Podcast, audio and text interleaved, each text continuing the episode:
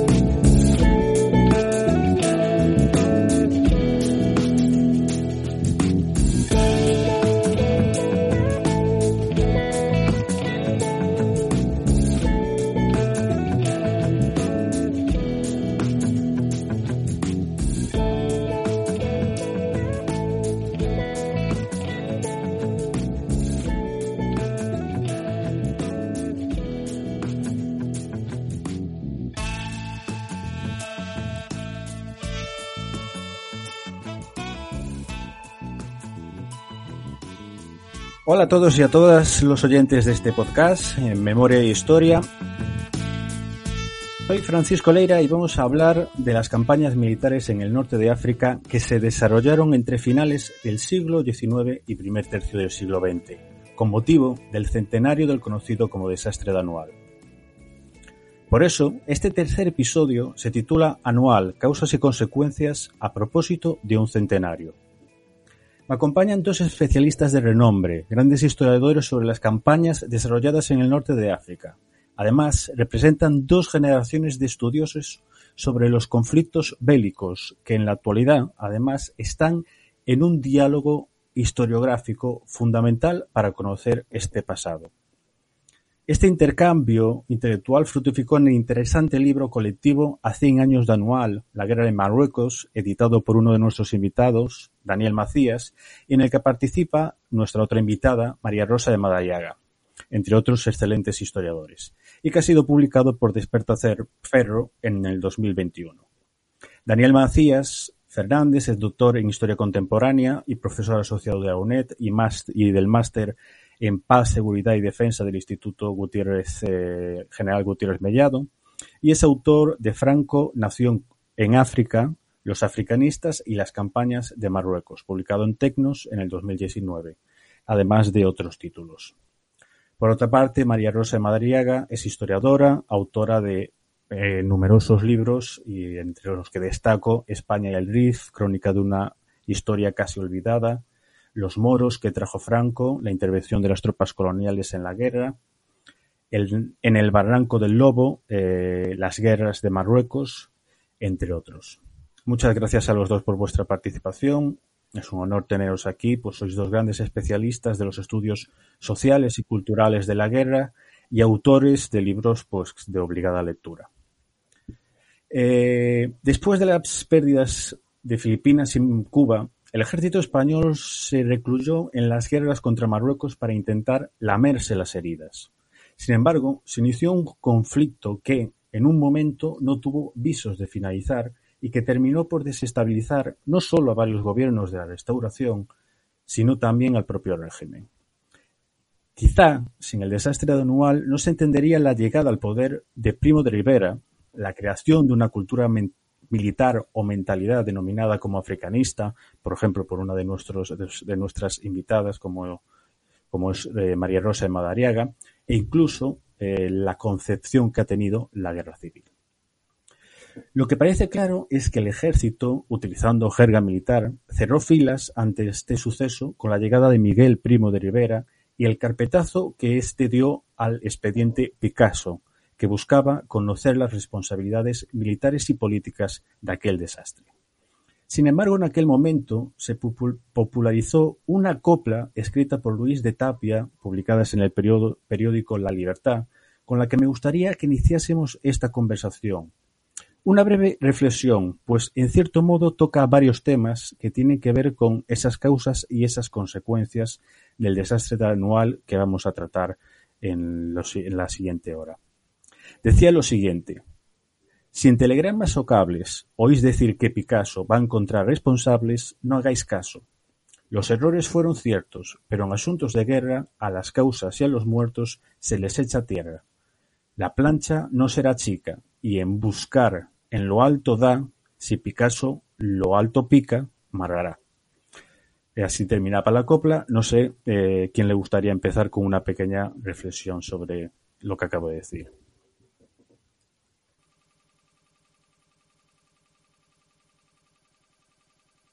Yo iba a hacer el turno a, las señoritas, pero bueno, eh, empiezo yo mismo. Pues eh, realmente yo creo que hay, hay, una serie de conectores. Es muy curioso porque las campañas de Marruecos, eh, que van de 1909 a 1927 y son una serie de campañas bastante cruentas y, bueno, pues que tuvieron que sufrir la, los mozos que les tocó el servicio militar obligatorio y, bueno, las arcas del Estado también, el erario público tuvo que hacer carga de, este conflicto, eh, han sido bastante olvidadas, es curioso, ¿no? Probablemente han sido olvidadas, y aquí enlazo con, con parte de lo que has, has enunciado en la introducción, eh, porque se encuentran situadas entre la pérdida de las últimas colonias ultramarinas, eh, Cuba, Filipinas, Puerto Rico, lo que es el fin del imperio americano, el gran imperio español, y por otro lado lo que vendrá después será la guerra civil española. ¿no? Entonces yo creo que las campañas de Marruecos se, se quedan ahí en, entre esos dos grandes resplandores históricos que son la pérdida de ultramar y, y el trauma de la guerra civil, y probablemente han sido en cierta medida han sido un poco olvidadas por, pues, bueno, pues por la opinión pública, ¿no? Eh, es significativo que anual, que es un con, bueno, se calcula que unos 10.000 muertos, que son muchísimos muertos, pues que no ha sido especialmente rememorado por, por nadie, ¿no? En su centenario. Y también quisiera decir que no es casual que se encuentre en medio de estos dos fenómenos históricos, como son la pérdida de, ultramar y la guerra civil, puesto que realmente eh, los africanistas o, un grupo muy importante que combatirá las campañas de Marruecos y se forjará en ellas, vienen de las guerras ultramarinas y, estas campañas de Marruecos marcan probablemente una brutalización, una espiral de violencia o si queremos un tipo de familia militar o una cultura militar que eh, tendrá mucho que decir en la guerra civil española, ¿no? Pasando vía, si quieres, por Primo de Rivera incluso Asturias 34, ¿no? Entonces, yo creo que es un, es un fenómeno histórico muy importante y que tiene que ser eh, bueno de gran interés ¿no? Y, quizás no ha despertado el interés histórico que debería. Sí, bueno, yo, yo creo que completamente de acuerdo con lo que has dicho. Creo que el problema data de más antiguo. Yo creo que el problema viene ya del, del siglo XIX, de la intervención del ejército que se acostumbró a intervenir en la vida política eh, continuamente, eh, ya sea para pronunciamientos tanto de, tanto de, liberales como, como eh, de derechas, ¿no? Eh, es decir, que eh, la intervención del ejército en la vida pública siempre fue muy destacable. Y, entonces el ejército se acostumbró a intervenir. En, la derrota del, del 98 en Cuba y Filipinas fue un duro batacazo y del que le costó reponer, eh, pero acostumbrada a, acostumbrado a mandar a, a, digamos a intervenir en la vida pública, eh, no se resignaba fácilmente a, sus derrotas y, quiso eh, recuperar sus laureles perdidos justamente yendo en África encontró terreno apropiado para recuperar sus laureles. Y allí se fue creando entonces una casta militar eh, particularmente eh, violenta y, agresiva, que es la,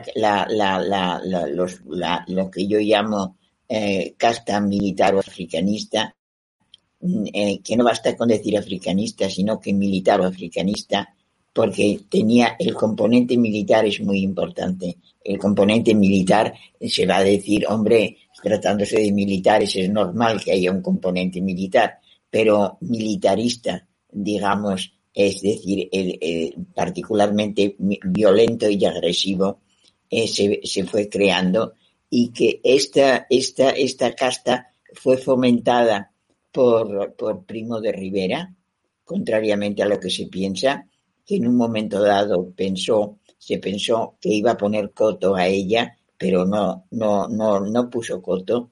Eh, eh, eh, se, dio a conocer toda una serie de, que habían intervenido en ella en, en esta derrota y, y, creó un malestar enorme en el ejército, que luego el ejército siempre descontento eh, lo demostró con la venida de la República y luego en el año 34 en el que eh, desde el Ministerio de la Guerra Franco dirigía las operaciones a pesar de haber un jefe de Estado Mayor, eh, Franco era el que dirigía las operaciones de represión en la cuenca minera. todo ello le fue dando alas y le fue fortaleciendo y, luego naturalmente dio el golpe de, Estado en el 36. Es decir, que todo, todo las secuelas de, Anual, de la derrota de Anual y de la intervención en África fueron muy profundas en, en, en, España. Eh, y esto mm, realmente se tiene un poco olvidado, no, eh, como ha dicho Daniel, cuando llegó el, el desastre de Anual, eh, rara vez las personas se han referido a ello. Había muchísima gente que ni siquiera sabía qué, era, qué había sido anual.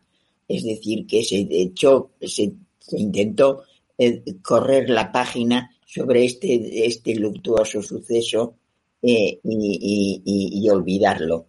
Y sin embargo tuvo repercusiones inmensas en, en España eh, eh, eh, es decir, hasta llegar a la guerra civil.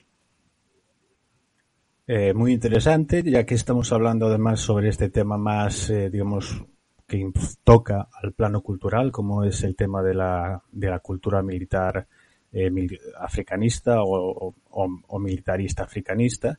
quería que fuésemos un poco más allá y, es eh, qué va antes eh, si realmente las campañas de, África o, la cultura militar, si no existe ya un cierto pozo eh, dentro del de un ejército que, como comentabas, María Rosa, era muy intervencionista y que realmente lo que tiene son, recoge son, simplemente se va, en cierto modo, eh, radicalizando algunos, algunos postulados, pero que realmente sigue defendiendo ese caudillismo militar, esa jerarquía eh, y luego la, la participación en política de una manera activa que ya estaba tanto en los sectores de carlistas como en los sectores, digamos, más isabelinos o en toda esta eh, eh, eh, luchas que hubo en el siglo XIX.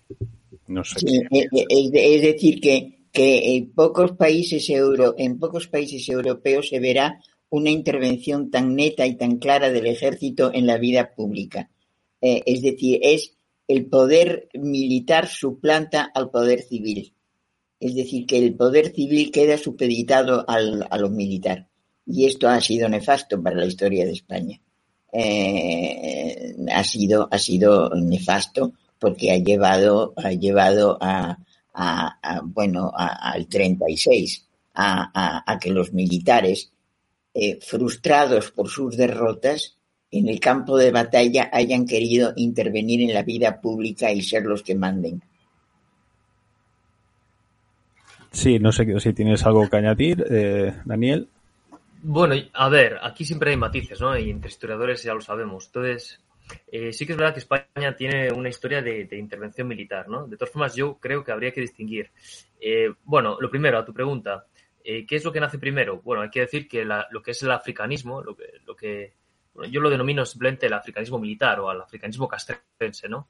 Eh, para, porque sí que había una, un africanismo civil, pero bueno, eran las sociedades geográficas y era otro tipo de personajes, ¿no? Entonces, lo que nosotros todos entendemos como el, africanismo castrense o ese militarismo africanista que le ha llamado María Rosa, pues eh, se forja como, como, digamos, como crisol de los valores en, en, lo que son las campañas de Marruecos, del 9 al 27. Si bien es cierto, como también ha apuntado María Rosa, que probablemente haya que rastrearlo eh, en el siglo XIX, ¿no? Yo creo que es el 98 uno de los puntos el arranque del comienzo de la identidad africanista o la cultura militar africanista, como queramos denominarla, ¿no?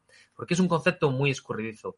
Eh, porque ese trauma del 98 y esa gran derrota es lo que les hace, digamos, eh, de catalizador de unión, de grupo. Es más, es muy curioso que muchos de los grandes héroes africanistas o los grandes líderes de lo que será esta familia, todos ellos venían de ultramar, ¿no? Berenguer había estado en ultramar, Millán Astray había combatido en Filipinas, incluso algunos que se discute si son o no son africanistas, como el propio Fernández Silvestre, tan tristemente célebre por anual, eh, también había luchado en Cuba, ¿no? Entonces sí que hay un vínculo entre los que han combatido en ultramar y los que luego combatirán en, Marruecos, ¿no? Lo cual es curioso, probablemente se pueda deber a una no adaptación a la vida civil o a una cierta inquietud por el camino heroico del soldado. En cualquier caso, yo sí que distinguiría, y aquí viene mi matiz, el 19 es un siglo de intervencionismo militar. Yo creo recordar que en algún sitio leí que se llamaba la era de los pronunciamientos, ¿no? O esos arietes militares que dan el golpe. Pero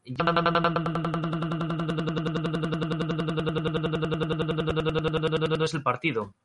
Los conservadores o los liberales utilizaban ese ariete militar o ese espadón para, para dar, acceder al poder, ¿no?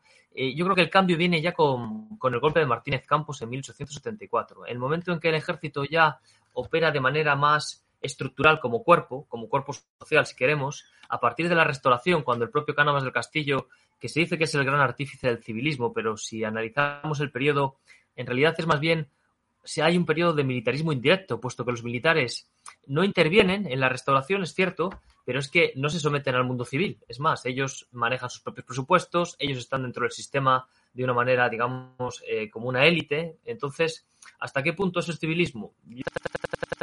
El periodo de la restauración no es un periodo civilista en este aspecto, no domestica al, ejército español. ¿no?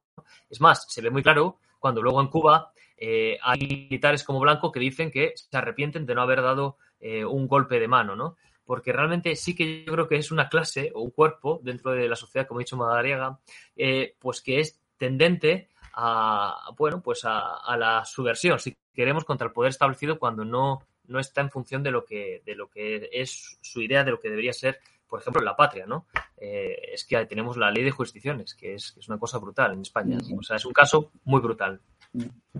Y es, es, eh, es decir, que es una especie de Estado dentro del Estado. Eh, es un poder eh, omnímodo y que, y que es muy difícil combatirlo porque naturalmente como ellos se creen eh, el, la quinta esencia de la patria, los, los, depositarios de todos los valores, la esencia de la esencia patria, entonces combatirlo es combatir a España. Si tú les combates es estar en contra de España. A mí, a mí eh, cuento esto a nivel de anécdota. En una ocasión, a mí me estaban ah, eh, criticando en el casino militar de Melilla y diciendo que yo era antiespañola. Y entonces eh, un rifeño melillense, pero de origen rifeño, dijo, bueno, es que María Rosa tiene otra, otro concepto de patria diferente al de ustedes pero para ellos la, patria es sencillamente con sus ideas y todo aquel que no las comparta es antiespañol. Es antiespañol. Por ejemplo, en, un momento dado eh, había artículos de Franco en, el periódico de Ceuta que dirigía Caipo de Llano, no me acuerdo ahora cómo se llamaba ese periódico de Ceuta. la revista de tropas coloniales. La revista de tropas coloniales, que decía, eh, que decía cómo el origen de la, del antiespañolismo está en Alucemas, es decir, que atribuían a Abdelkrim y a los resistentes rifeños el ser el foco de la, del antiespañolismo. El antiespaña está en Alucemas. Cuando eran, luchaban ellos por, por no ser colonizados, es decir, era una, lucha anticolonial. Eh, pero ellos no lo concebían así. Para ellos todo aquel que, se, que luchara contra el ejército español era un antiespañol. Es decir, es una concepción muy, muy eh, estrecha de lo que es ser español, a mi modo de ver. también, también hay que decir, Francisco, si me permites un segundo, por completar y no sesgar mucho, eh, también hay que entender que el ejército español es un ejército pues que, está de capa caída. Eh, tenemos que tener en cuenta que el, Estado español, que realmente, bueno, un ejército es la mano ejecutora del Estado. entonces, el Estado español es un Estado decadente y el ejército español también es decadente, ¿no?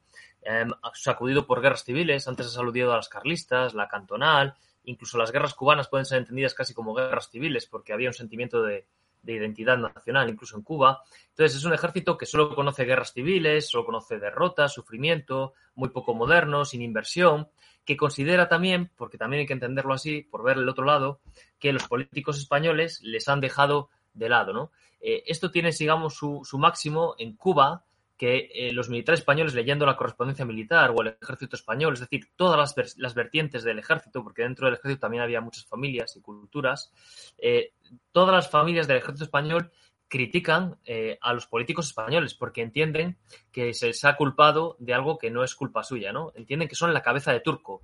Y eso es lo que después de 1898 les hace todavía más, digamos, ser un grupo de destino, ¿no? Lo que ha dicho María Rosa de que son un Estado dentro del Estado. Pero claro, también hay que entender que ellos se sentían maltratados. Y en las campañas de Marruecos va a pasar un poco lo mismo. Ellos sienten que nunca tienen medios, que los políticos de Madrid les dan instrucciones, que les obligan a hacer lo que se llama la acción política, y por eso también eh, ellos justificarán, digamos, este tipo de acciones, ¿no? Por, entender un lado y el otro, o sea, por ver un poco el contexto general. Sí, muy bien. Y sobre, esto eh, me gustaría eh, que voy a haceros dos preguntas. Por un lado es cuál es la diferencia y las similitudes que existe entre este ejército colonial español con otros ejércitos coloniales, como puede ser, por ejemplo, el francés, que también se encontraba en ese momento envuelto en una en, en, unas campañas en, también en el norte de África. Y luego, qué relación existía con eh, la intelectualidad de carácter civil. Me refiero sobre todo a partir de los años 20, pues de, intelectuales del, estilo como Jiménez Caballero, algunos eh, como Vázquez de Mella, con el carlismo eh, y todo eso. No sé qué relaciones, qué similitudes podéis establecer entre, entre esos ejércitos, si es que existe también esa idea de historicista, digamos, de la nación, esa idea de que, de que la nación además son ellos, son, son el ejército, o si realmente esto no sucede en, en el extranjero, y luego qué papel cumplió la intelectualidad, digamos, más conservadora, porque de cierto modo parece como que le dio pie a que los militares si, eh, africanistas pensasen eh, en esa eh, eh, reafirmasen su propia, su propia cultura. Bueno, algunos de los de los eh, de los digamos intelectuales o presuntamente intelectuales que has mencionado eran abiertamente fascistas. Jiménez Caballero. Sí, en ese caso, sin duda. eran abiertamente fascistas. es decir que eh, llevaban sus eh, llevaban su, sus eh, su radicalismo a extremos que rozaban ya el fascismo. Era, era, además en los años 20, en un momento en que en Italia había surgido Mussolini, y bueno, no olvidemos que cuando Primo de Rivera visita Italia con, con el, con el rey, con el Alfonso XIII.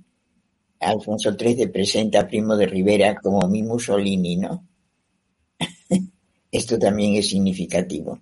Es decir, que había visos, había, eh, había, eh, eh, había ramalazos, ¿no? fascistoides, sin llegar a ser abiertamente fascista, Primo de Rivera, padre me refiero, no lo era, el, hijo sí fue fundador de la falange, pero el padre no lo era, pero había, eh, había, eh, había algunas cosas inquietantes, ¿no? Había algunos indicios inquietantes en toda esta posición. Y, luego, en, relación con el ejército francés, el ejército francés también podía ser feroz. También podía ser feroz los militares franceses demostraron en miles de ocasiones eh, una actitud, pero les llamaban al ejército en Francia le llamaban la Grande Muette, la gran muda, es decir, que hacía mucho tiempo que se le había callado la boca. Hubo en los años 30 unos intentos, la Cruz de Fuego, de, elementos fascistoides en el ejército francés, pero realmente no prendieron demasiado, no fueron demasiado lejos. Es decir, pero sin embargo sí, sí se dieron elementos eh, eh, que eran fascistoides de, de militares que pensaban también que la patria estaba en peligro, que, que había que salvar a la patria, es decir, que se erigía, se pretendían erigirse en salvapatrias. Lo que pasa es que estas ideas no prosperaron. En Francia había habido una revolución francesa y las ideas no prosperaron. En España, desgraciadamente, la, hacía que las cortes de Cádiz quedaban muy lejos y se había intentado enterrarlas. Eh, Daniel. Bueno, pues eh, yo creo que hay una conexión muy interesante, al menos entre lo que es el grupo militar africanista y cierta intelectualidad, eh, bueno, de no sé si llamarla la revolución conservadora, ¿no? Que se la ha llamado así en este periodo de entreguerras, de, este mundo europeo de entreguerras.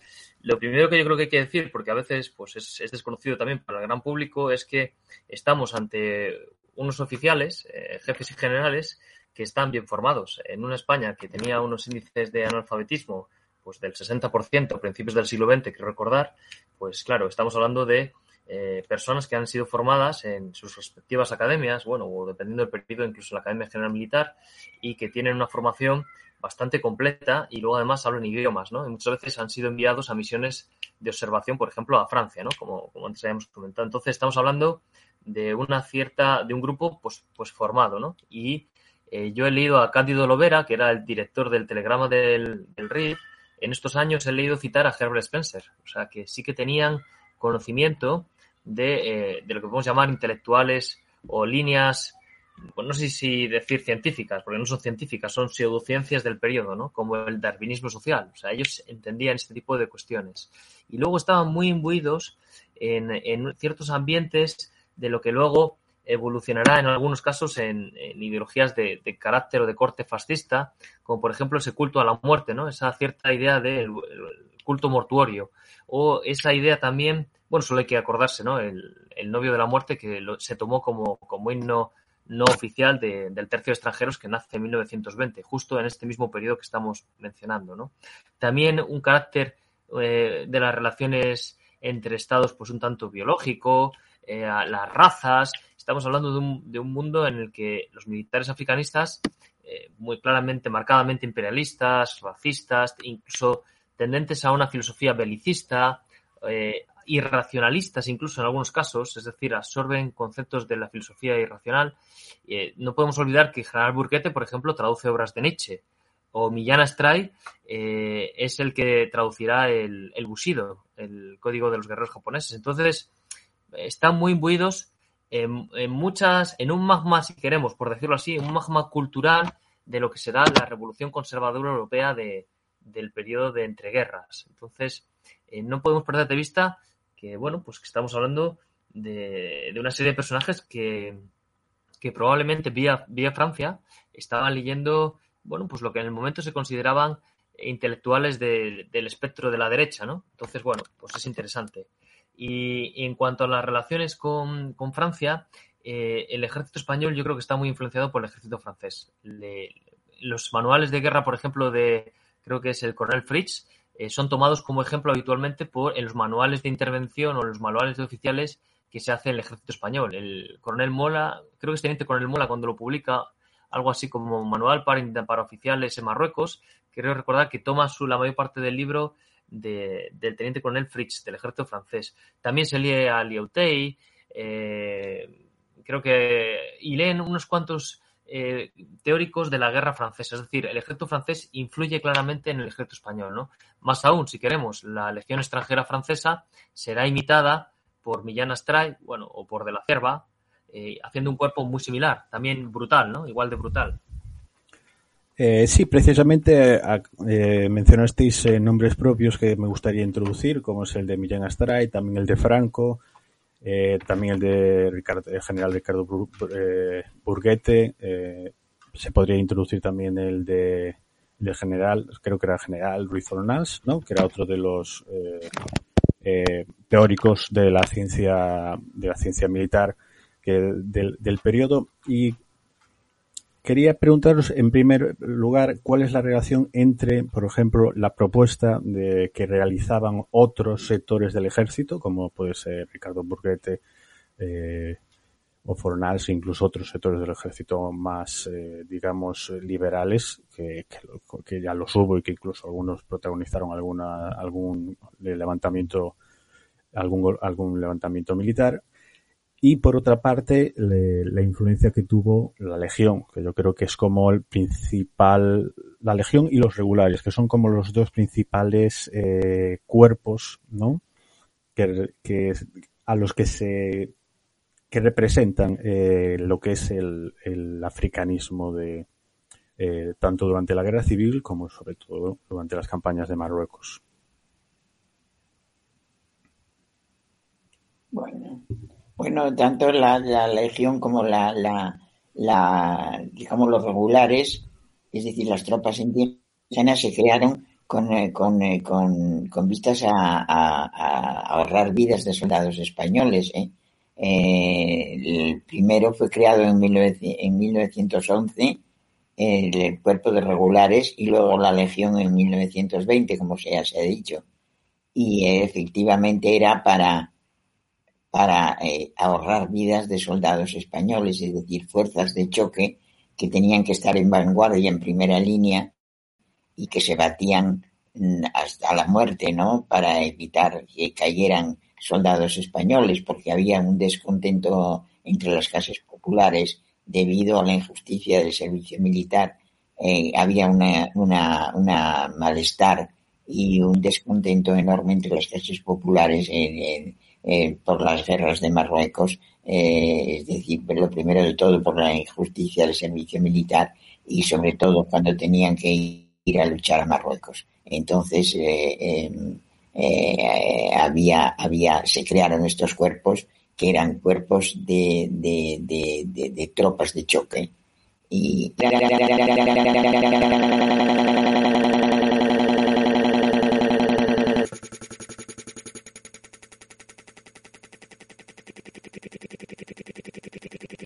Primeros grupos que se crearon de la Legión y, es, es, terrible, ¿no? Eran personas en general desarraigadas que no tenían, eh, que habían, eh, habían hecho desfalcos, muchas veces hijos de buenas familias que habían desfalcado dinero, que habían robado, que habían, que habían deshonrado su nombre y eh, entraban en la legión para redimirse. Entonces se buscaba la muerte como medio de redención. Eh, era terrible, ¿no? Eh, el novio de la muerte expresa un poco la ideología de la legión. A mí me parece que es realmente terrible que haya un himno que, eh, que exprese el sentir de, de, los miembros de ese, de ese cuerpo. Eh, me parece horrible. Y, y, bueno, eso era Millán Astray. Millán Astray, que era un. Eh, quien lo describe muy bien es el, el, general Cordón en un libro que se llama Trayectoria y lo describe muy bien. Dice que era un histrión. Y yo creo que es verdad que era un histrión con eso de viva la muerte. Y eh, a mí la legión causaba estragos entre, entre, los, entre los adictos a, la legión. Era terrible. Y, y, no sé, es decir, que eran cuerpos mm, creados de manera, en fin, eh, eh, de manera un poco, no diría yo artificial, pero que estaban llamados a desempeñar un papel importante en, en las guerras coloniales y luego desempeñaron un papel importante en la guerra también de España en el 36. Daniel. Bueno, yo por, por completar, sí. Eh, bueno, me reafirmo un poco en lo que ha dicho María Rosa y me gustaría volver a reafirmarlo y es que lo voy a decir de manera muy coloquial. En el ejército español, en este momento, en las guerras ultramarinas y ahora, quien combate al final son los pobres, por decirlo rápido, ¿no? Las clases populares. Y por eso las clases populares van a ser, por supuesto, antibelicistas, porque saben que los que les toca ir a servir a, a la guerra a la patria en, donde se esté combatiendo es a los pobres, ¿no? ¿Por qué lo digo? Bueno, pues porque aunque lo ha apuntado María Rosa, eh, sí que lo vuelvo a volver a, a, reafirmar, porque yo creo que es importante, porque esto explica muy bien cómo era el ejército español del periodo, que era un ejército muy desmotivado, ¿no? Desde el punto de vista de la tropa. Tenemos que tener en cuenta que hasta 1912 eh, hay un par de figuras legales que permiten que las clases medias o las clases altas o aquellos que tienen mayor poder político puedan escapar de, servir a, la patria. Eh, hay dos figuras muy curiosas, la redención en metálico y el sustituto, que lo que vienen a hacer mediante pago o mediante especie, especie me refiero a acoger a otra persona que vaya por ti, es decir, que si eres rico o tienes poder, puedes coaccionar o sobornar a alguien para que vaya por ti y te libras de ir al ejército, ¿no? Que, por cierto, tenía, según Fernando Puel de la Villa y también Gabriel Cardona en sus obras clásicas sobre la historia del ejército español, tenía uno de los índices de mortalidad en tiempos de paz más altos de toda Europa. Entonces, eh, estamos hablando de un ejército terrorífico, ¿no? Es el ejército, es ese ejército que se quedaba en los cuarteles del ejército español eran aquellos viejos monasterios que habían sido desamortizados y que tenían una capacidad para 50 monjes y había allí mil reclutas, con lo cual contaminaban las aguas, por ejemplo, y entonces bebían sus propias aguas fecales, era, era un despropósito completo y absoluto, ¿no? Entonces, ese era el ejército español en el que van los pobres.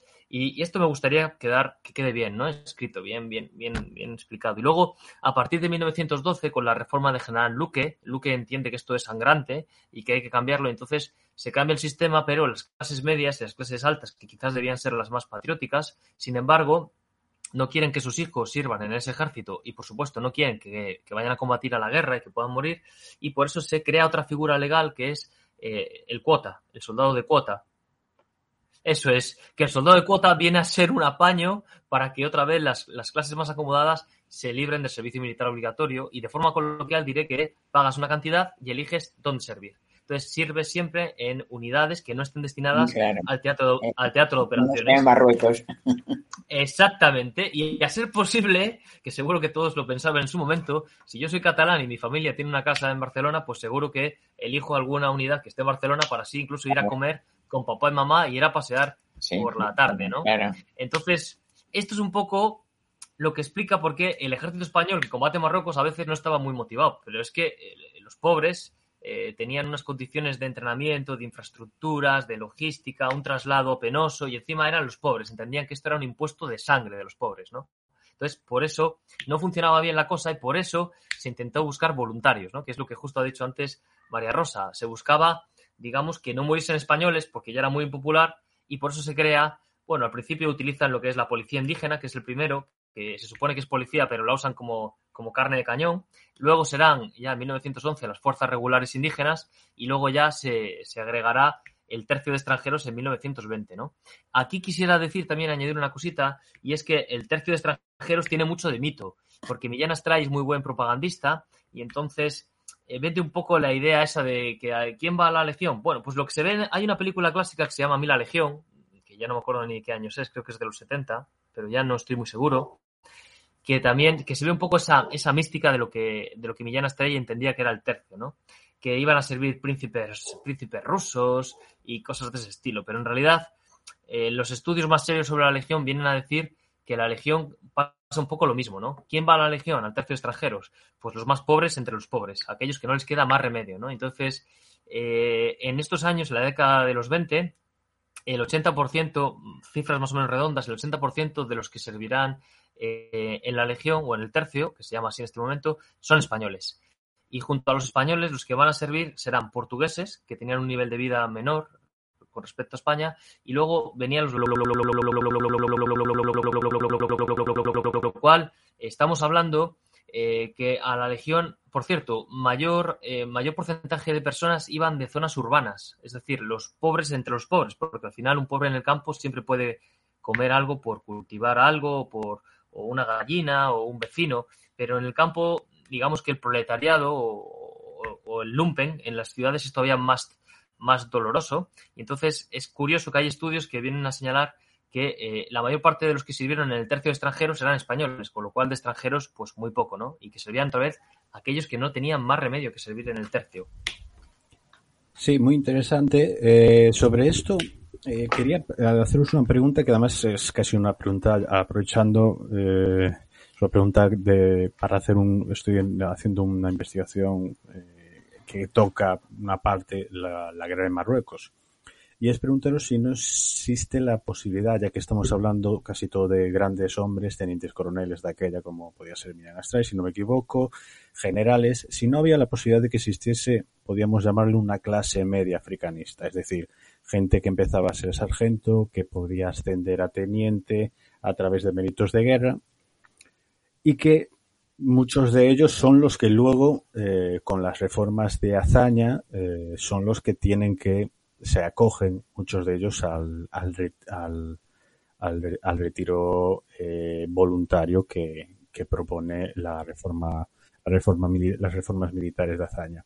Lo digo porque en uno de los casos de estudio eh, que tengo, es cierto que es un caso nada más, no, no representa más que eso, es, eh, se trata de un individuo que fue reclutado, empezó como soldado y terminó como, como capitán llegó la guerra de la guerra la, la Segunda República se acogió a la, a la, a la ley de hazaña y luego con la, guerra civil se, se, fue uno de los que organizó en Cádiz, si no me equivoco, las milicias eh, de Falange.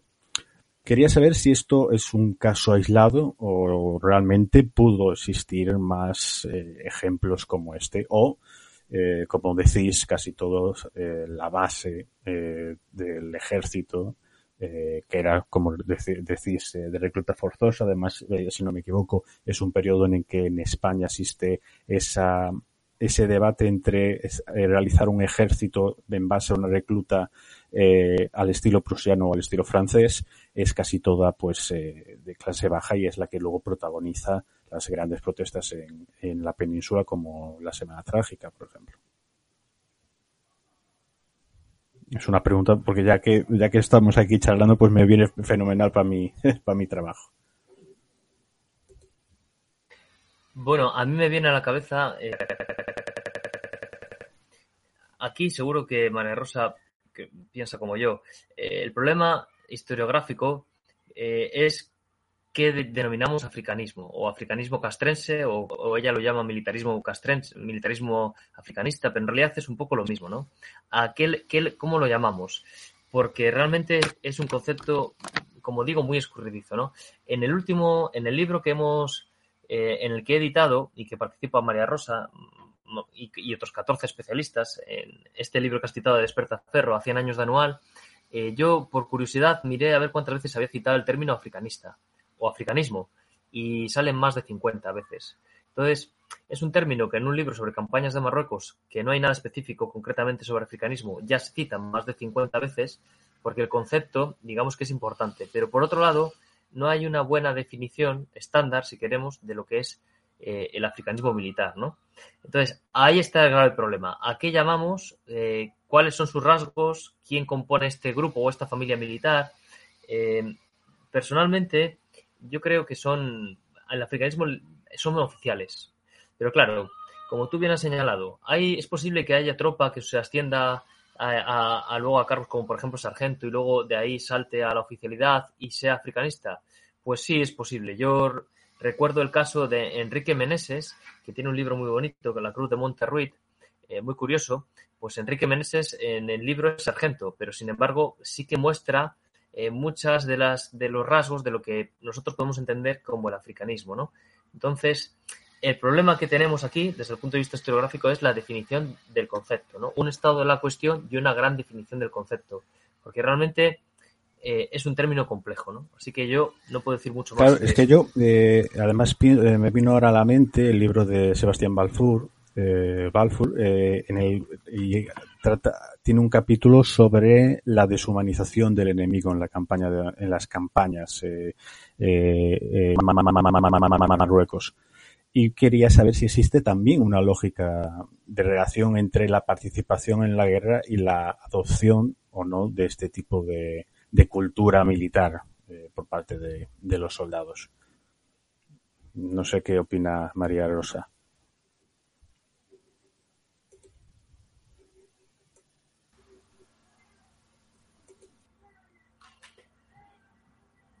Bueno, hasta que se incorpore María Rosa, si quieres, te, te cuento yo. Eh, María Rosa, si cuando quieras nos, nos, nos interrumpes. Eh, hay muchos. A ver, está claro que el africanismo se forja en la guerra. Si no, no tiene, no tiene explicación real. ¿no? Eh, si algo, digamos, eh, el africanismo junta muchas piezas o muchas características o muchos marcadores, como queramos decirlo, ¿no? de grupo, pero donde estos marcadores independientes eh, se deshacen y conforman un único elemento, un único material, es en, esa fragua que es la guerra, ¿no? El calor, el calor de la guerra, la, donde se forja una hermandad incluso entre los africanistas, ¿no? Pues se convierten en, si quieres, en una unidad de destino, ¿no? Porque han compartido muchas cosas y eso les hermana. Tenemos que tener en cuenta que eh, los periodos los que están en el norte de África aislados, porque ellos entienden que están aislados, aunque la separación con respecto a la península es de escasos kilómetros, ellos sí que entienden que hay un aislamiento real. Entonces, ellos están en el mundo africano combatiendo por la patria, eh, sangrando por su nación, que es lo que ellos entienden, y sin embargo no se les va a apreciar, eh, eh, son heridos, les quedan cicatrices de guerra. Entonces, digamos que viven mucho y eso les hace ser una comunidad de destino. Por eso cuando tú antes has mencionado la guerra civil, es normal que cuando estalle la guerra civil, casi la solidaridad del antiguo compañero, del, hermano de sangre, ¿no? como la, la serie, pues se manifieste. ¿no? Yo te diría más, yo te diría que hay varias generaciones incluso de africanistas. ¿no? Has citado a, a Balfour, Sebastián Balfour tiene un libro muy interesante sobre estas cuestiones. La propia María Rosa eh, tiene varios libros, uno de ellos es En el Barranco del Lobo, eh, las guerras de España en Marruecos, creo recordar, hablo de memoria. También toca este, este elemento, creo recordar que María Rosa habla de brutalización. Eh, y yo en el libro, en el de Franco Nación África, que justo trato la cuestión de los africanistas, eh, yo hablo de espiral de violencia. Es decir, sí que hizo falta eh, la guerra y los traumas propios de la guerra, no de esta, de todas las guerras, para forjar a este grupo africanista, ¿no? Es decir, no se puede entender si no es porque es una cultura de guerra, una cultura guerrera, si queremos decirlo, ¿no? Entonces, muy vinculada incluso a lo que podemos denominar el camino heroico del infante, ¿no? Antes has preguntado qué diferencias había entre los africanistas y otras culturas políticas militares, ¿no? O militares políticas, o como queramos llamarlo, o familias militares. Bueno, pues esta es una de ellas, ¿no? El africanista probablemente es la familia militar española que se va a caracterizar por buscar el camino heroico, porque los ascensos de méritos, por méritos de guerra es lo que les va a diferenciar a ellos del resto de eh, compañeros peninsulares, ¿no? Los africanistas cobraban prácticamente el doble de sueldo que un oficial peninsular, lo cual ya les distinguía incluso económicamente, ¿no? Eh, sus carreras eran, eran meteóricas comparadas con un oficial español, porque el ejército español tenía un problema de macrocefalia, tenía demasiados oficiales, entonces las escalas estaban saturadas, y digamos que el africanismo acabó conformando un grupo elitista, ¿no? Son la élite. Además, van a ser oficiales que tengan experiencia de combate, que hayan luchado con tropas de élite, el tercio o los regulares no dejan de ser eh, fuerzas de élite o fuerzas de choque, como queramos llamarlo, ¿no? O si queremos, también forman parte del africanismo, quizás un poco más ligero, al menos hasta anual, que anual será para ellos un, un punto de inflexión, las, los interventores, por ejemplo, también, ¿no? Es decir, esos oficiales que estaban en contacto directo con, eh, con el rifeño. Eh, lo que nosotros aquí en España podríamos llamar de alguna manera un arabista, como un, un de Arabia, ¿no? Pero bueno, a la versión española, nada, nada que ver, ¿no? Quizás Blanco Tizaga es el único caso así un poco excepcional en este sentido. También aquellos oficiales eh, que estaban en la administración colonial se podían entender como africanistas. Pero en cualquier caso, el componente de guerra eh, yo creo que es fundamental para entender esta familia, esta familia castrense, ¿no? Que no todas las familias castrenses tienen este componente. Vale, eh, muy bien. Esperemos a que María Rosa se, se conecte, a ver si, si no, va, vamos avanzando y, y cuando eh, pues vuelva, pues eh, retomamos algunas cosas que puedan quedar en el tintero. Pero me gustaría eh, avanzar y en este caso ya pues preguntarte si no habría que resignificar el, la cuestión de desastre eh, para hablar de anual, ¿no? Lo digo en el sentido de que al final, pero es algo que también se puede extender al caso de Italia, de Francia, de Gran Bretaña, la pérdida de las colonias, y en este caso el desastre de anual, sirvió en cierta medida para que existiese un discurso eh, en defensa de la, de la recuperación de las colonias y un discurso, eh, digamos, de, de, propagación de un fascismo, de un, o de un, de un, o de un, de un pensamiento fascistizado, como lo denomina a veces eh, González Calleja, ¿no? Sucede en la Italia de Mussolini, en el franquismo, en la Francia de Vichy, en el partido, en el British Fascist Party de, de Mosley. Eh, no sé qué opinas tú sobre, sobre, sobre esta reflexión. A ver, realmente eh, yo creo que eh, Anual es un desastre brutal y absoluto. Lo digo sobre todo por, por, las cuestiones humanas. Tenemos que tener en cuenta que como poco o hablando, digamos, con cifras sólidas, estamos hablando de unos 10.000 españoles muertos. Eh, 10.000 españoles muertos, es que no estamos hablando de bajas, a veces hay una confusión aquí, estamos hablando de muertos. Es que, eh, no sé cómo, en las peores batallas de la Guerra Civil Española, que estamos saltando de década y que estamos ya con tanques y con aviones de manera masiva, eh, puede haber 10.000 bajas en Jarama o, en, o, en, algunas de las batallas más importantes eh, puede haber 10.000 bajas, pero no hay 10.000 muertos. Eh, los muertos son minoritarios. Eh, quiero recordar de memoria, lo hablo de memoria, mirad, para que veamos la comparación. Eh, ya digo que es una década después, con medios militares mucho más mortales, si queremos, ¿no? Pues en la batalla del Ebro, que es la batalla de los 100 días, llamada así la batalla de los 100 días, que es la más, quizás la más sangrienta, quiero recordar que en toda la batalla del Ebro, que son 100 días, repetir, repito, eh, mueren 3.000 republicanos en el ejército, en, el bando republicano. ¿no? en anual, que es poco más de 15 días, eh, mueren 10.000 hombres. Entonces, eh, si analizamos el tiempo y la productividad de muerte, si queremos, estamos ante un desastre de dimensiones eh, gigantescas a nivel humano. ¿no? Yo, es más, eh, Francisco, yo creo que anual es quizás una de las grandes derrotas españolas por el número de muertos. Y tenemos que tener en cuenta además que no solo mueren combatiendo, que eso ya podría ser algo terrorífico, ¿no? Porque por el número que, hay. Y no solo hablamos de que más de medio millar de españoles caen en manos del enemigo. Eh, estamos hablando que, por ejemplo, en Monterrey, que es una posición que se sitió, eh, habrá una rendición. El general Navarro se rinde con los más o menos 3.000 hombres que tiene y los, y los rifeños les pasan a cuchillo. O sea, no estamos hablando de eh, 10.000 muertos en combate, estamos hablando de eh, un asesinato, ¿no? En este caso. Y, y, en la retirada de Anual, porque Anual no fue una batalla, fue una retirada desorganizada que acabó un poco en desbandada a tramos, luego a tramos no, a tramos se defendía, bueno, hubo de todo, muy, hubo, hubo grandes héroes como, como el regimiento Alcántara y hubo, bueno, pues hubo gente que, que no, que no hizo gala al, uniforme, pero digamos que en esa retirada eh, no solo morían españoles, en esa retirada se capturaba españoles, se les torturaba, se les abría la tripa, se les sacaba los intestinos, eh, se les cortaba los genitales, se les metían en la boca, les, les asaban vivos, les despellejaban. Entonces, no estamos hablando de 10.000 muertos en una batalla como puede ser el Somme o, o el Verdún, que por cierto, probablemente, eh, si comparamos, digamos, magnitudes con números de muertos, tendríamos que hablar precisamente de ese tipo de batallas, porque, porque no tenemos nada parecido probablemente en la historia contemporánea española a anual, ¿no?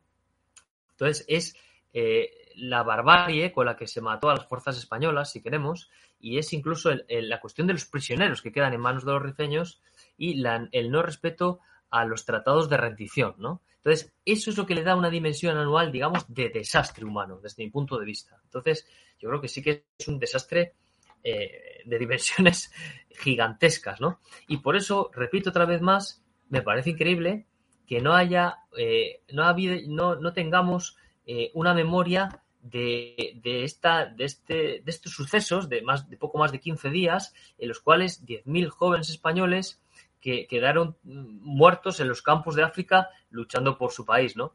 A 100 años no ha habido un recuerdo, no ha habido una memoria. Curiosamente, son soldados eh, son soldados que van obligados en muchos casos, ¿no? Había muy poco voluntario. Entonces estamos hablando de soldados que van a servir a su patria. Y, por cierto, mayoritariamente son eh, soldados que pertenecen a las clases más populares, ¿no? No se les da un homenaje. Yo, yo no logro entender cómo una, un desastre de esta magnitud no tiene a 100 años el homenaje eh, que se merecen los tantos, digamos, tantos caídos y de esta manera, ¿no? Sí, yo estoy completamente de acuerdo, claro. Y, y creo, creo que ya está eh, María Rosa, hola. Ah, perfecto. Nada, eh, está, estábamos comentando, más o menos seguíamos en lo que estamos hablando anteriormente. Simplemente había hecho una pregunta y es si realmente había beneficiado eh, las derrotas coloniales que ha tenido el ejército español eh, para el posterior ascenso del franquismo.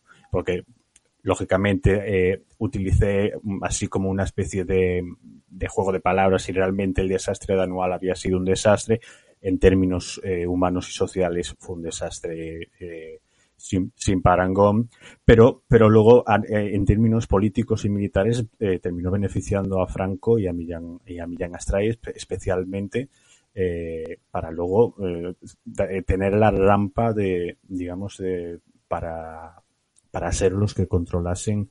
Por un lado, ideológicamente creo que Millán Astray el, el franquismo y por otro lado Franco como, como principal cabeza. No sé qué opinas sobre, sobre esto.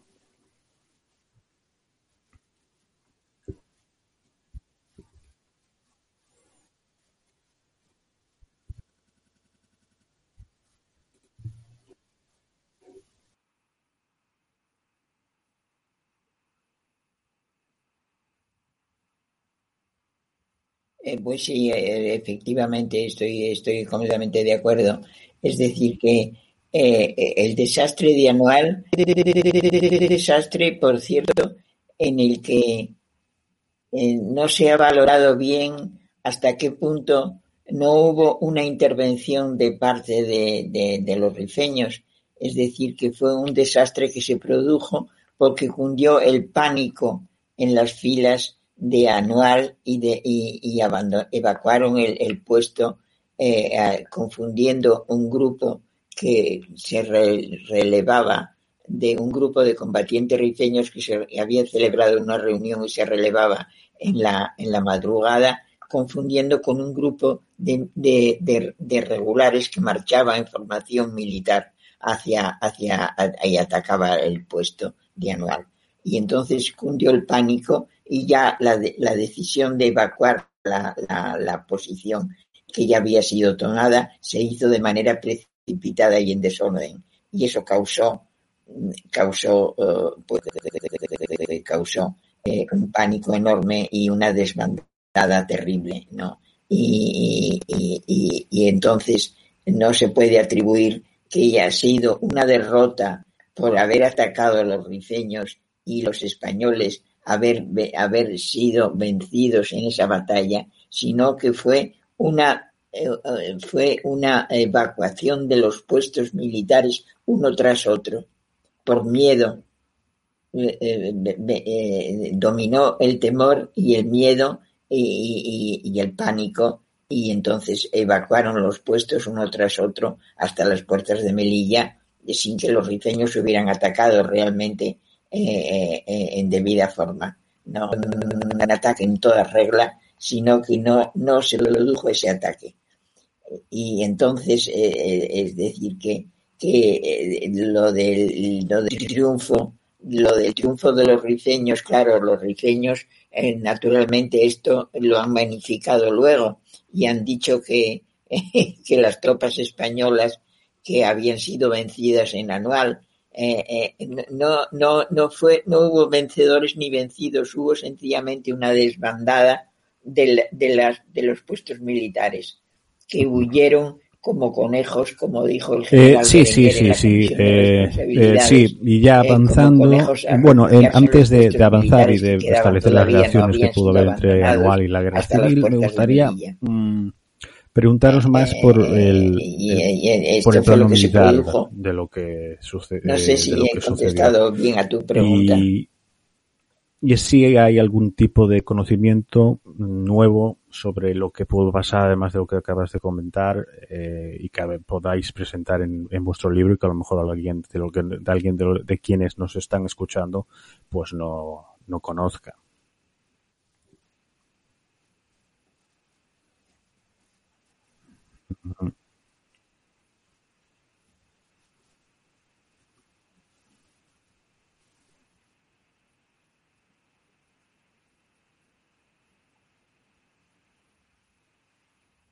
Bueno, a mí me parece que es fundamental, la consulta de los archivos es fundamental.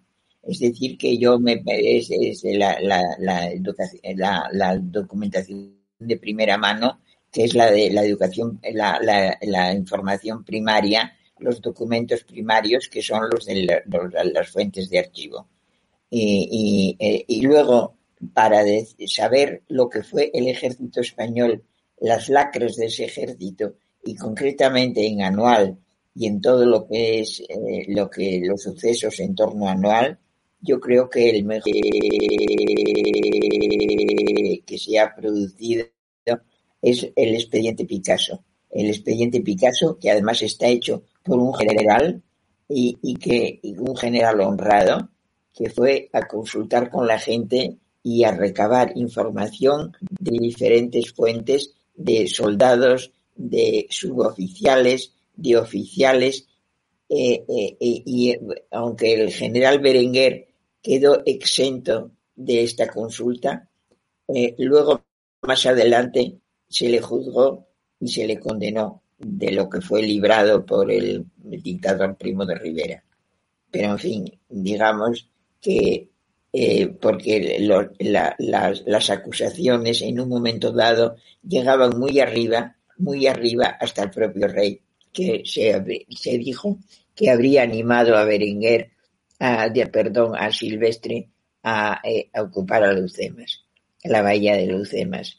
Eh, la, eh, la verdad es que no se encontró este telegrama del rey que decía, parece ser que decía, eh, el ole los ojos, te espero, porque el 25 era el aniversario, era el, el, el, el- Santiago, eh, el 25 de julio, perdón, de, sí, de julio, y, y, y no, no, no se encontró este telegrama, aunque curiosamente los, el- el- el- el- los armarios del despacho de Silvestre estaban descerrajados y se supone que alguien Daniel, tomó la ¿tienes, eh, eh, ¿quieres aportar algo no sobre, se este- sabe qué, sobre qué esto? pasó exactamente. Pero en fin, en todo Bueno, caso, el expediente mm, Picasso es, fundamental es, es parte para conocer Anual, ¿no? exactamente lo que pasó Marruecos, y conocer ¿no? cuáles eran las de lacras del ejército por, en, aquella, en aquellos años. Y, y por mucho, eh, sí que es verdad que en las fuentes primarias hay cosas muy interesantes para hacerte una idea,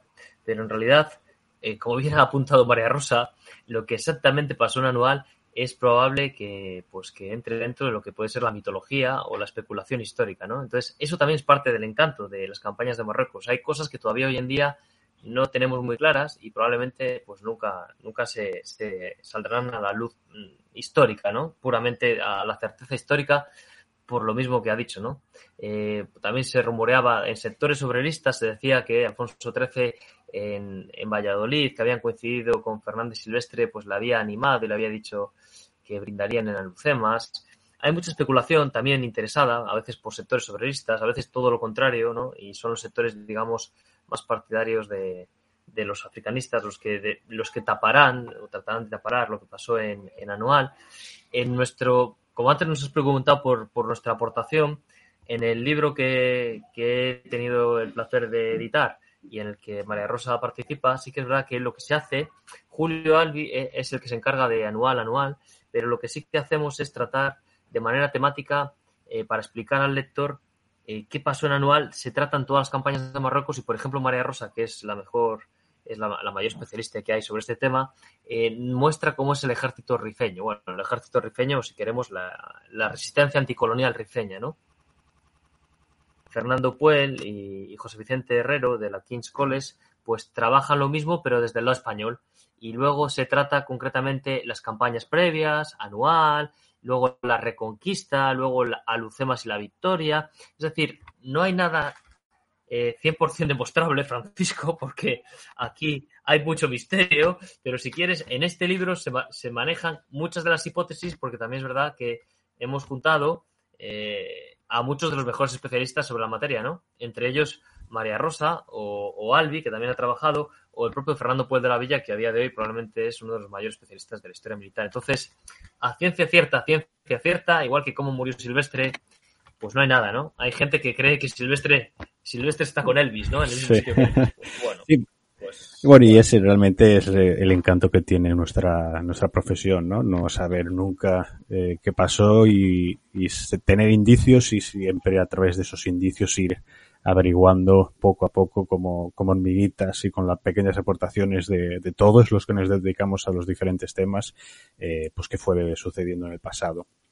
Ahora, entrando en, ya para finalizar en las relaciones entre anual y la guerra civil, me gustaría preguntaros sobre algo que me puede, que me llama la atención, como alguien que, que os ha leído, pero que no, que no es experto eh, en, en, las campañas de Marruecos, y es cómo pudo tener tanta eh, eh, influencia dentro del ejército, dentro de un ejército heterogéneo. Es cierto que que bastante influenciado por todo lo que era la cultura africano-militarista, eh, pues eh, los generales que allí se, se, se educaron eh, militarmente. No entiendo cómo el golpe de Estado, que aunque fracasó en gran parte del Estado, pudo triunfar en la otra parte. Y como muchos, digamos, eh, oficiales de que estaban pues, eh, tenientes coroneles, coroneles, eh, los siguieron cuando realmente podemos decir que es una mentira de que Franco haya sido un gran general. Es cierto que ascendió muy rápido, pero debido a unas consecuencias muy concretas. No sé qué, qué, opinión tenéis, sobre todo cuando los dos habéis tratado en, varios, en, en vuestros libros en esta relación entre las campañas de Marruecos, anual y, la guerra civil.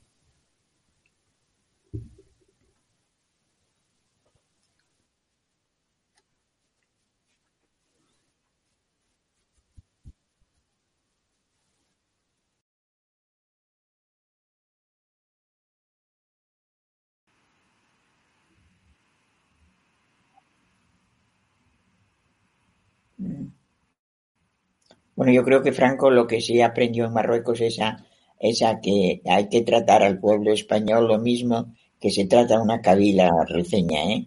Es decir, que entraban en los en las aldeas de Castilla lo mismo que cuando la guerra civil lo mismo que entraban en las aduares rifeños a, sangre y fuego.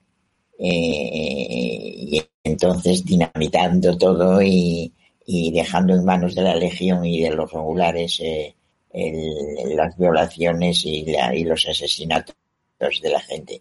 Entonces era, era, era terrible, es decir, es pues en, cuanto, en cuanto a las fidelidades, eh, para ser más eficaces, ¿no? Yo, es decir, por aportar otra cosa distinta, eh, eh bueno, yo creo que había africanistas viejos y, y así se mayores, domina y se, se, y se controla ¿no? a la población. Dices, que serían, por ejemplo, Berenguer es un africanista mayor, es decir, son aquellos que ya en las campañas de ultramar pues ya eran mayores, ¿no? Ya ocupaban puestos de más o menos de relevancia. Y que luego cuando pasan a las campañas de Marruecos, pues ya son jefes o generales directamente, ¿no? Esa sería la generación mayor.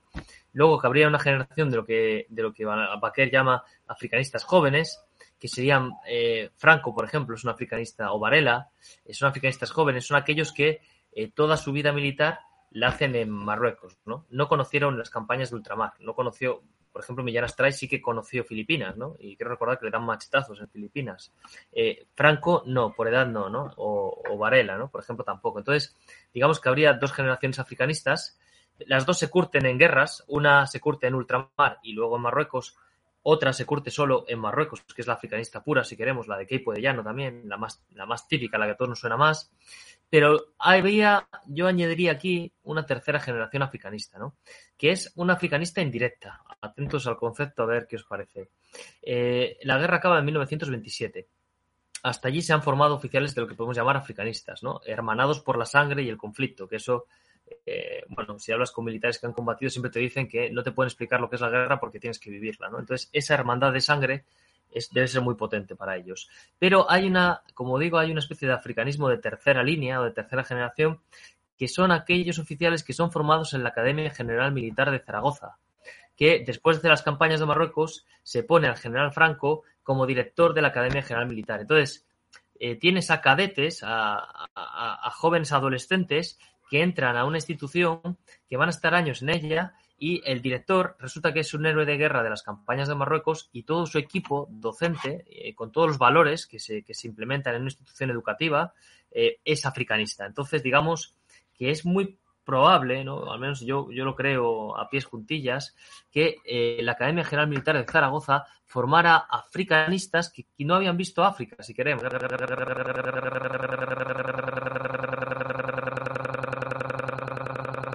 civil, es muy posible que las fidelidades de la Academia General Militar de Zaragoza, más todas aquellas fidelidades que se habían forjado en las campañas de Marruecos, no quiero contar si alguno quedaba de, de ultramar, que Millán Astray, por ejemplo, quedaba, pues eh, lo que hacen es, eh, digamos que estas son las que hacen que este bando africanista tenga tanta importancia en, en la guerra civil.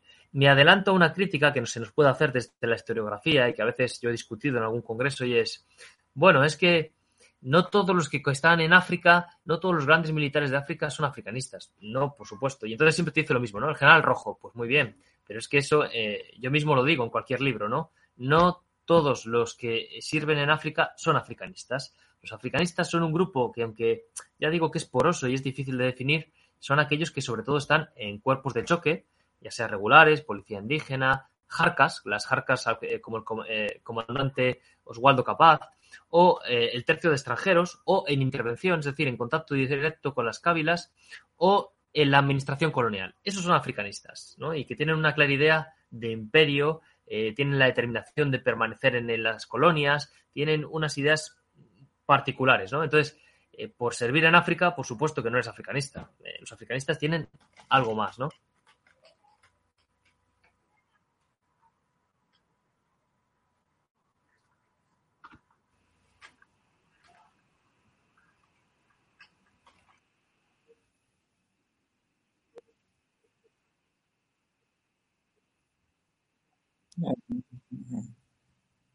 No, claro, eh, africanistas normalmente se supone a la persona entendida en África, pero claro, da la casualidad de que la mayoría de ellos no eran demasiado entendidos en África, la mayoría de los llamados africanistas, es decir, que eran militares africanistas, es decir, que conocían los métodos de la guerra, de la guerra colonial eh, y la llevaban a cabo no solamente en los altuares de Marruecos, sino luego le llevaron a cabo en, la, en las aldeas castellanas cuando entraron a, en España en el 36.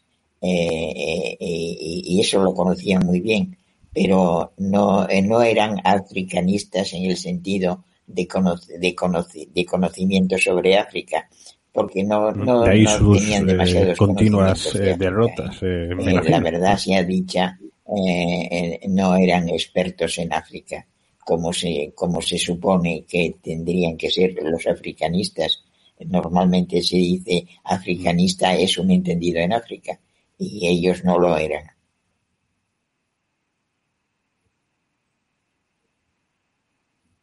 Eh, bueno, las derrotas venían también eh, por la estructura del ejército, también, también es dictadas por la propia estructura del ejército que era un ejército eh, que no, no, es decir, que ellos se quejaban a veces con razón de que el ejército estaba mal pertrechado. Y es verdad que no, el, el, Estado gastaba muchísimo en, en, la, en, la, en lo que era la, la administración, es decir, en lo que era la burocracia, eh, había montones de cargos de, burocráticos que era, en los que se gastaban millones de pesetas y en cambio en, en la mejora del ejército, en mejorar las estructuras del ejército, el equipamiento, y otras cosas no se gastaba demasiado dinero.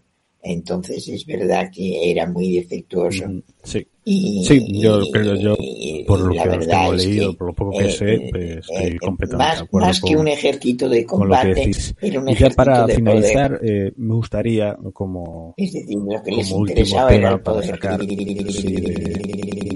debate, es la relación con eh, memoria histórica, memoria democrática y las campañas de Marruecos. Está, estamos en un momento en el que se, se, está, se ha aprobado la ley de, de, memoria democrática y quería saber si eh, echáis de menos que en este anteproyecto de ley eh, no esté eh, el tema de las campañas de Marruecos con las, sobre todo vosotros, vosotros dos lo habéis demostrado, las vinculaciones que existen entre las campañas de Marruecos y la guerra civil.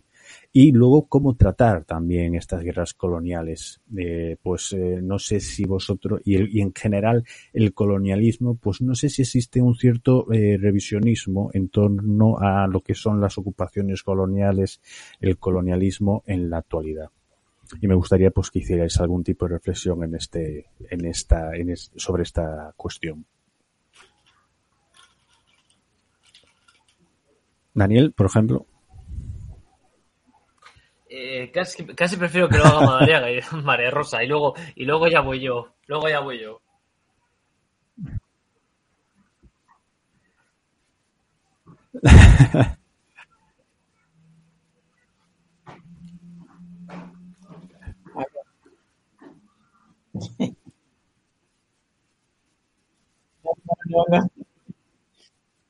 No, no. No, es que, es que no, es que la verdad es que es una pregunta que me ha pillado un poco de sorpresa.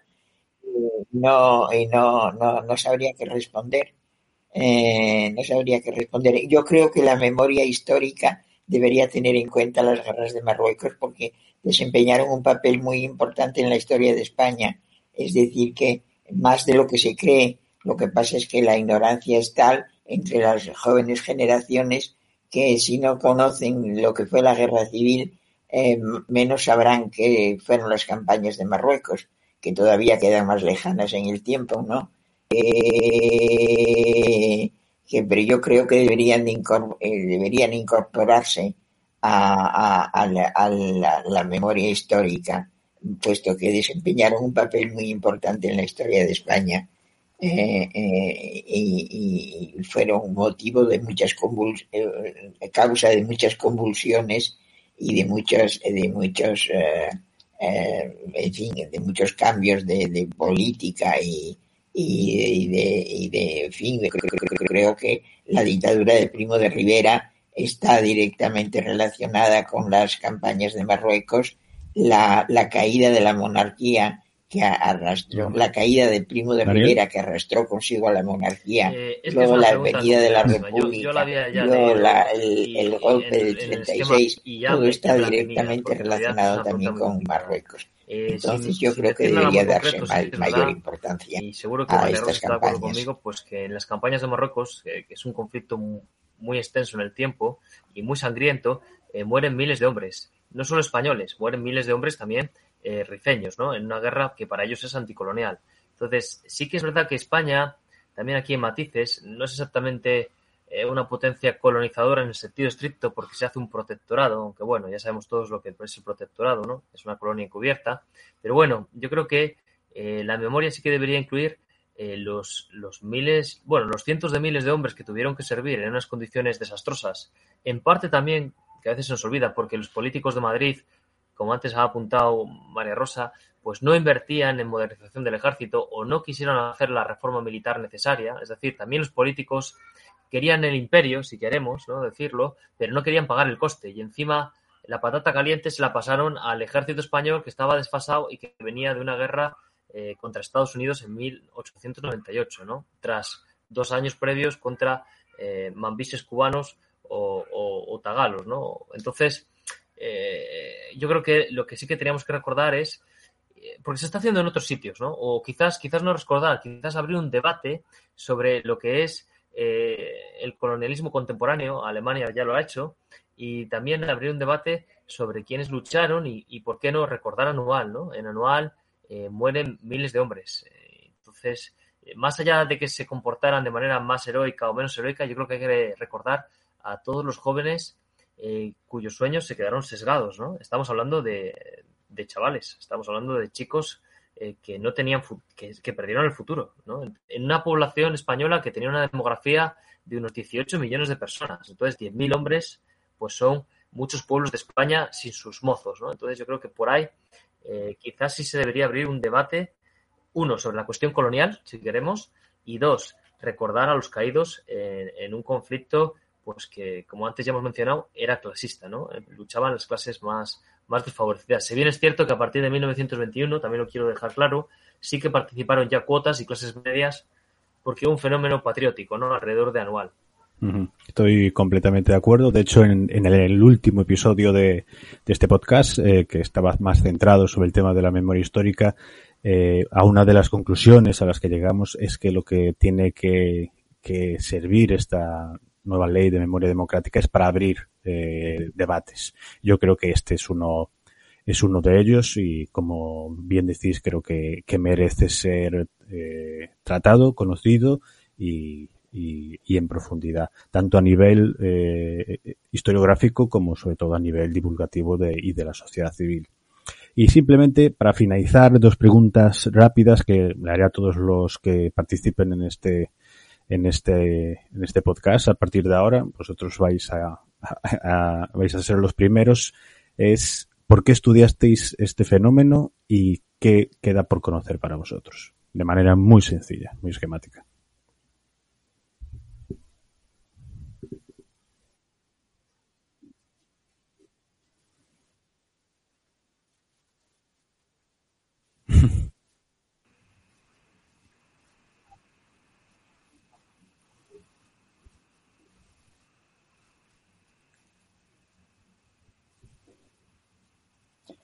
Bueno, yo, yo lo he dicho creo más de una vez y lo vuelvo a repetir eh, por centésima quizá, eh, que yo lo he contado en, el prólogo de mi tesis doctoral eh, como el interés por Marruecos me había venido de un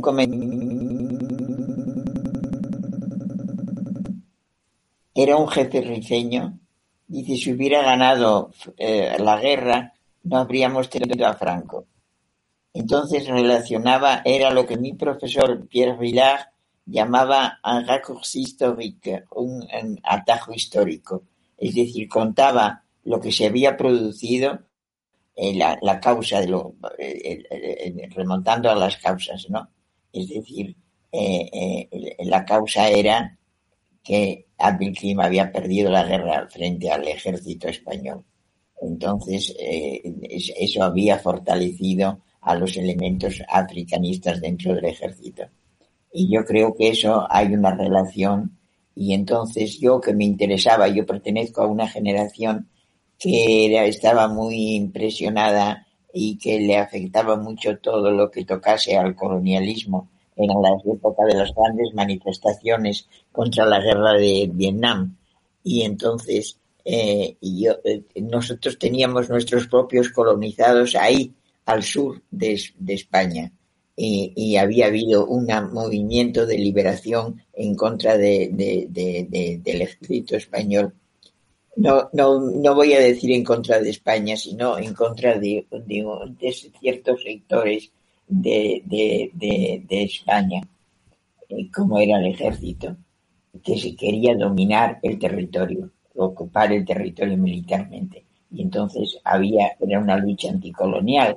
Se produjo una lucha ¿Y ¿Y qué quedaría por, por estudiar? Si queda algo. nuestros propios pues colonizados y entonces me, me interesó estudiarlo.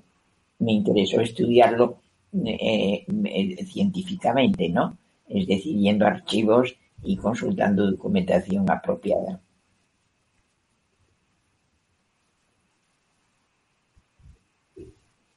Hombre, eh, eso siempre queda muchísimo por estudiar. Eh, siempre, siempre queda muchísimo por estudiar. Yo creo que solamente es una gotita en el océano pues, lo que yo llevo pues bueno, estudiado. padres también, ¿no? Eh, una gotita en el océano al lado de lo que queda por mi padre, todavía por escribir. se quedó, bueno, se quedó sin muy pronto y por, analizar. Porque es, es, un, tema interminable. El que era mi abuelo, su padre, pues no podía atenderle mucho, trabajaba mucho, lo que se hacía en aquella época. Entonces mi padre, cuando tenía 15 años, entró en el ejército, que se podía entrar. Así que sirvió en el ejército durante 5 o 6 años y eh, luego me tuvo a mí, salió del ejército, mi madre lo obligó, le dijo que o dejaba el ejército o la dejaba ella, estas cosas del amor.